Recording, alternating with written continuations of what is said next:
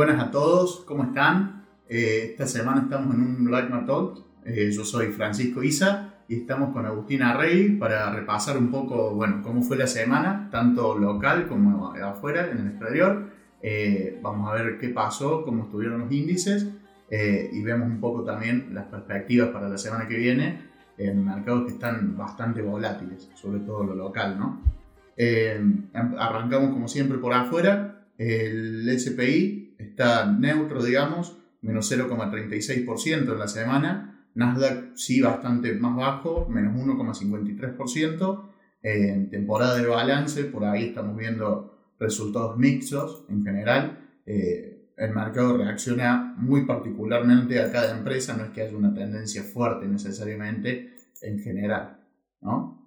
Eh, tuvimos datos de inflación ayer, eh, de Estados Unidos, más 0,2% la mensual, más 4,7% la interanual. No sé, Agus, cómo ven viendo el tema afuera, ¿qué te parece? ¿Qué tal, Fran? Buenas tardes, buenas tardes a todos. Eh, sí, afuera creo que bueno, es, importante saber ese dato de infla que vino relativamente bueno, o sea, en condiciones de, yo diría, favorables a los mercados. De afuera yo básicamente, ahora me contó un poco algunas tasas de acá de Latinoamérica que pasó, pero básicamente eh, este, esta, semana lo hablamos con clientes. En el mercado afuera se está tratando de, normalizar de alguna forma. La expectativa es eh, de un crecimiento nominal del PBI en Estados Unidos, básicamente estoy hablando.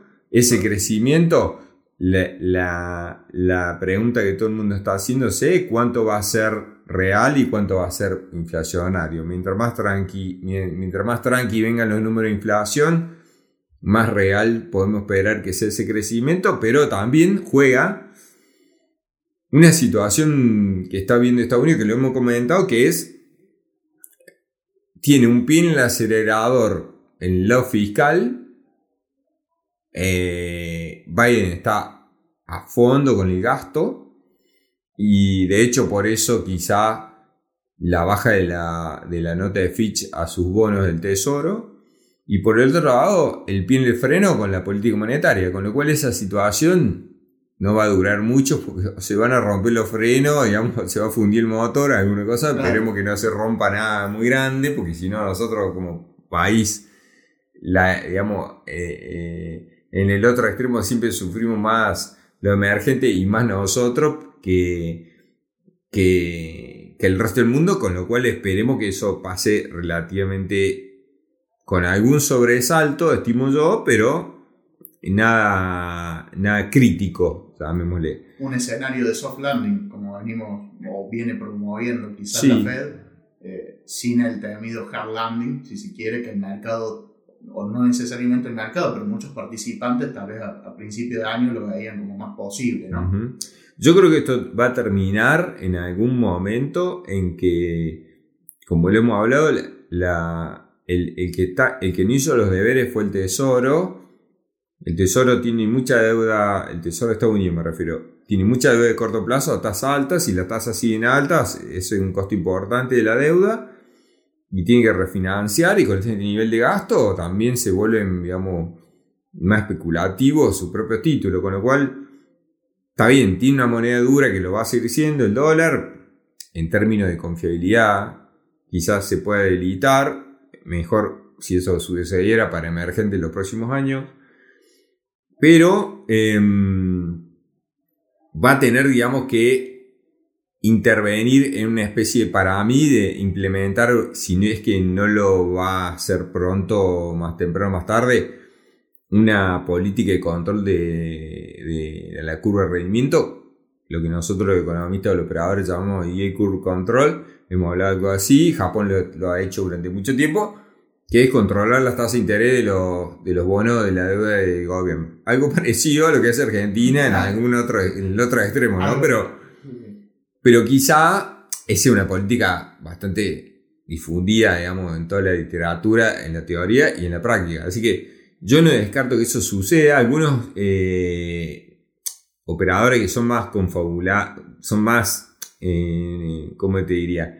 Eh, proclive a la, a, la, a las confabulaciones, dicen que ya lo están haciendo, pero por lo menos los precios no se están notando, si es que lo están haciendo, pero eh, yo creo que eso va a terminar ahí. Yo por, por afuera, más o menos no, iría medio rápido, porque tampoco es que salgo este dato, pero no movió mucho el mercado, así que no me parece algo... La verdad que afuera, bueno, comparado con la volatilidad local, fue una semana bastante tranquila. Eh, capaz para nombrar algo de emergentes o que venimos viendo, bueno, eh, esta semana y la anterior un poco el, dólar se fortaleció, si se quiere, jugó en contra de las monedas emergentes. Eh, en general, lo vemos en Argentina, sumado, digamos, a otras presiones que hay, ¿no? y vemos también un poco que los emergentes, que lo venimos viendo y, y comentando, están un poco más adelantados, si se quiere, Estados Unidos, inclusive algunos como Chile y Brasil están empezando a bajar tasas ¿no? en este proceso de control de la inflación. Eh, fueron de los primeros en actuar, obviamente van a ser también de los primeros en revertir, si se quiere, su política en el sentido de que ya ven un efecto en la inflación bajando más fuerte. tal cual. Eh, y si querés pasamos a Argentina, a hablar un poco de que se le interesa a todo el mundo y hoy estos días han sido bastante difíciles porque todo el mundo está muy nervioso, está, todo el mundo eh, dolarizándose por cobertura, porque siempre en los periodos previos a una elección importante y más con la incertidumbre que trae esta, eh, la dolarización se dispara sobre un tipo de cambio que además está retrasado, nosotros creemos que está retrasado el oficial y también está retrasado quizá los paralelos, por eso quizá ese, ese movimiento que cuánto, esta semana cuánto fue. Y bueno, lo vemos un poco en los volúmenes operados nuestros, digamos, acá eh, propios, pero también lo vemos por mercado, ¿no? Tuvimos eh, las primeras ruedas de la semana con montos, si sumamos lo operado en AL30 y GD30 en dólares, mm. en 48, arriba de los 100 millones eh, de dólares. Y tenemos la rueda de ayer, fueron 129 millones, récord histórico y hoy estuvimos casi ahí, 120. Eh, pero sí, vienen siendo ruedas que se ven órdenes muy grandes. Eh, bueno, demarca también un poco la, la intervención que hay, el, control del tipo de cambio paralelo. Eh, separado del no intervenido, también esa brecha, si bien en la semana se achicó, el MEP, el MEP con libre si se quiere, con letras o, o cerrando eh, la operación donde no está intervenido está subiendo 2% en la semana, MEP con AL30 está casi 5%, 4,90 aproximadamente. Eh, bueno, y es esto que vos decís, Agus, ¿no? O sea, vemos eh, una dolarización de las carteras muy fuerte en los días previos a la elección. Tal cual. Y, bueno, un poco ahora sí pasamos, si querés, al, a la astrología de las encuestas si se quiere, porque la verdad que no vienen haciendo una buena, no vienen teniendo una buena reputación. Terreno complicado ese. Claro, o sea, el, nuestro es difícil, pero el de ellos parece que ser que es más difícil todavía, digamos, pero en la espacio 19, por ejemplo, para ir a un ejemplo eh, donde todo el mundo le erró, eh, hay un encuestador que se llama Projection, que fue la que le erró por medio punto y le pegó bastante bien. Y entonces, si nos remitimos a ese antecedente y fuimos a buscar a ver quién, qué, dice esa, esa, encuestadora, ellos marcan 25-9 para Massa como el, votan, el, candidato más votado. Creo que el promedio de las encuestas hacen eso. Todo el mercado lo que ha hecho ha, sido eso, promediar toda la encuesta y decir, bueno, ¿dónde está la encuesta promedio? Y, y guiarse en base a eso. Y la encuesta promedio, bueno, esto es Massa 25 puntos, Graboy 5. A último momento algunos dicen que puede sorprender con más 7. Si hay muchos kirchneristas desencantados con Massa que no quieren votar más y que podrían ir ahí. Eh, Burrich zona de 20. La renta zona de 14. O sea que ahí juntaría 34 puntos promedio junto por el cambio, que sería más o menos la, la alianza que estaría por arriba, digamos. Y después este, ley con 19 puntos. Entonces yo creo que ahí más, todo lo que suceda que se aleje de eso, va a desencadenar un poco lo que pase el lunes. Que no me preocupa tanto, me parece que lo del lunes va a ser un reflejo de la ansiedad descomprimir la tensión de estos últimos psicológicos tres semanas que vivimos y esquizofrénico, como algunos decían, y es verdad. Eh, entonces, yo creo que si la elección del domingo es más, eh, ¿cómo diría?, favorable a Juntos por el Cambio, eh, vamos a ver quizá un festejo del mercado en términos de acción y de bonos, pero quizá yo temo alguna eh, nueva oleada de tipo cambio. Mientras que si la elección es más favorable quizá al gobierno, yo creo que el, el mercado se va a pinchar, pero creo que puede relajar un poco los tipos cambio. Me estoy hablando de los alternativos, de los financieros, ¿no? Eh, como lunes. Pero esto es mi sensación y seguro que me voy a equivocar de ya, así que el lunes no me gasten porque lo que diga hoy, pero eh, esa es mi impresión. Y después de ahí la incertidumbre es tan grande que, digamos, más allá, si llega a sacar, no sé, un sorpresivo 20 puntos y es, es una imagen muy perdedora van a costar muchísimo. Eh, y si llega a sacar, eh, no sé, 30 o más puntos, te diría que es eh, totalmente, sería una sorpresa para el mercado negativa. Totalmente. Capaz, inclusive el, peor escenario, si se quiere, más allá de, por supuesto, algo que, que no esté priceado, por ejemplo, una, una ventaja muy amplia de masa, eh, es también un poco que no se define nada, ¿no? que sigamos con esta incertidumbre que venimos trayéndose ya varios meses, eh, tres meses más, una diferencia muy chica, quizá hoy el mercado está priceando entre un 5 y un 6% de diferencia entre, entre, los dos espacios, los principales por lo menos, ¿no? Eh, entonces, como vos decís, o sea, una, si esa diferencia es muy pequeña, que se pueda revertir en unos pocos meses, en las elecciones generales, eh, seguramente el aumento de la volatilidad va a ser mucho más alto, ¿no? Más allá de que defina por un lado o por el otro el mercado. Es que para mí va a ser más alto igual a, a, eh, digamos, a pesar del lunes. el lunes va a ser una película ahí, va a ser la, descompresión o no de, la tensión de toda esta semana. Pero después ahí hay que llegar a, la, general, con lo cual hace un ratito salió un informe de una, una agente bolsa que decía, quizá lo que mejor le conviene gobierno es, una, elección no tan buena, pero que los mantenga en partido. Entonces, los haga creer, digamos, a junto con el cambio que, tiene una elección fácil y ellos tener tiempo para trabajarla. Y eso puede, puede, ser una, hipótesis que suceda, pero cualquier hipótesis, esa o otras, lo que vas a, tener es, si, es una situación de estrés cada vez mayor porque todo el mundo, todas las variables están comprimidas, pisadas, eh, adulteradas por la circunstancia o yo diría anestesiadas. Y todas las medias son de anestesia, de patear para adelante. entonces, mientras más allá, digamos, más o más nos acerquemos allá, al desenlace, más tensión va a acumular todas las variables. Lo que sí, algunas cosas, estas semanas, las últimas semanas estuvo la CUNSA la semana anterior y esta semana estuvo la Espina aquí en Córdoba. Y podemos escuchar algunas cosas de sus planes de gobierno. En términos económicos, por lo menos, ¿no? La CUNSA eh, la semana pasada básicamente habló, para los que no lo escucharon, los que no saben, el plan de ellos es es un plan relativamente rápido, pero, pero mucho más, pero más lento que el de la Aspina, si quiere. Ellos aspiran a bajar 4 puntos, un shock de 4 puntos de déficit atacando tres variables que son tarifas, o sea, subsidios, em, empresas públicas y provincias.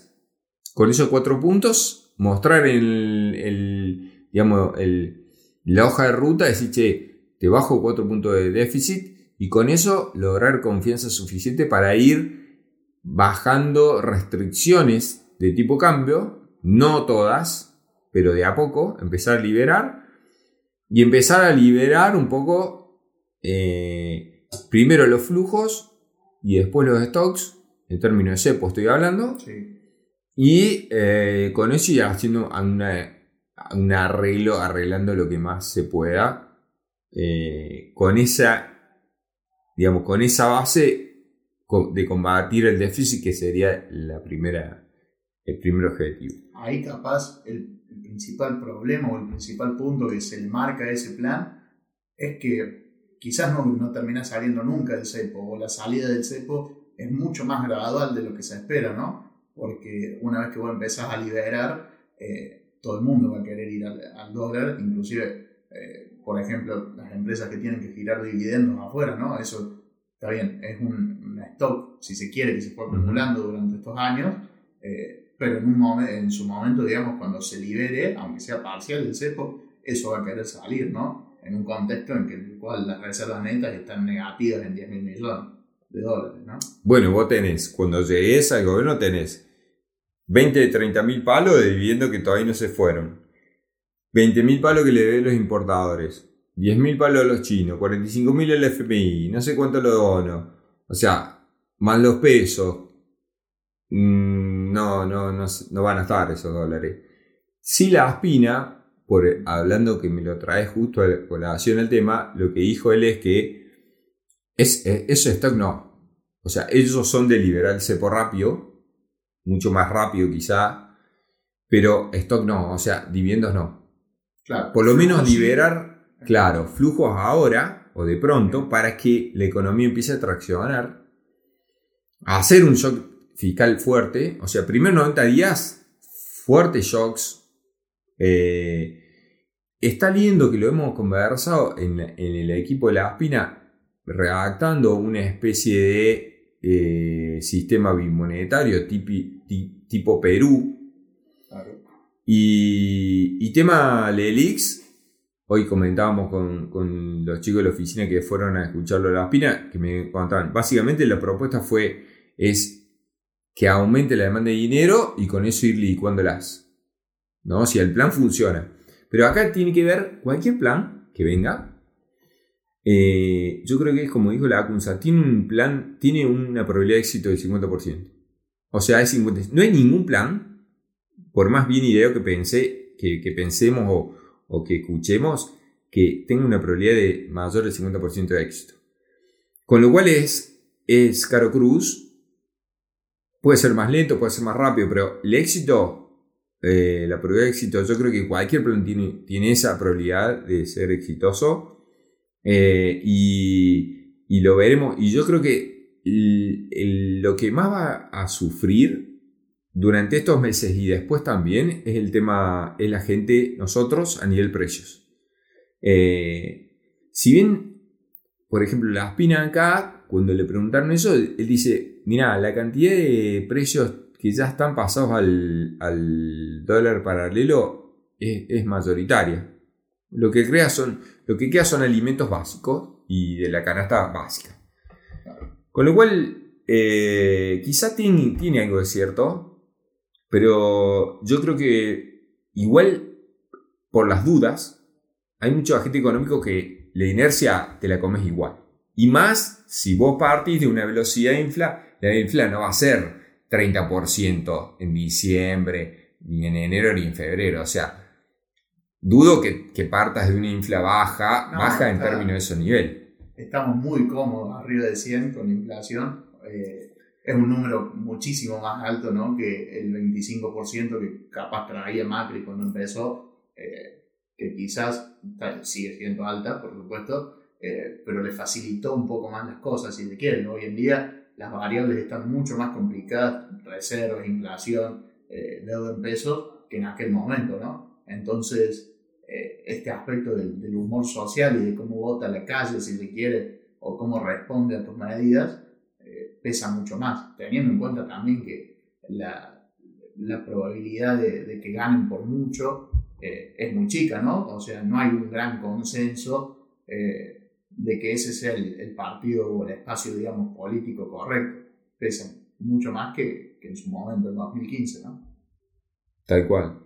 Así que bueno, veremos. Creo que es un hito importante y por lo menos ya vamos a terminar el primer año de este tres años en uno que estamos viviendo. O sea que bueno, veremos otro, nos queda otro año hasta la generales o el depende de lo que sea. Y uno más hasta diciembre. Y después un, año más, pero bueno, se, se acaba el, este el último día del primer año del, del, de los tres años del 3-2003 que vamos a vivir ahora.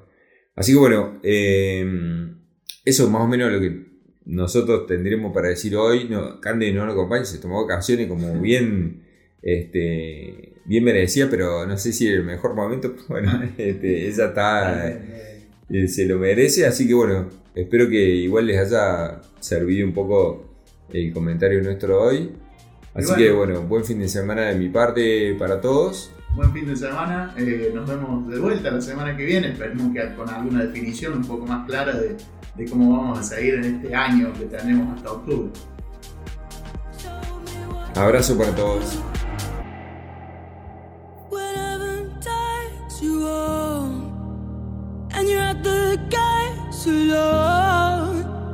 The grass isn't greener, come back and check I'm still breathing.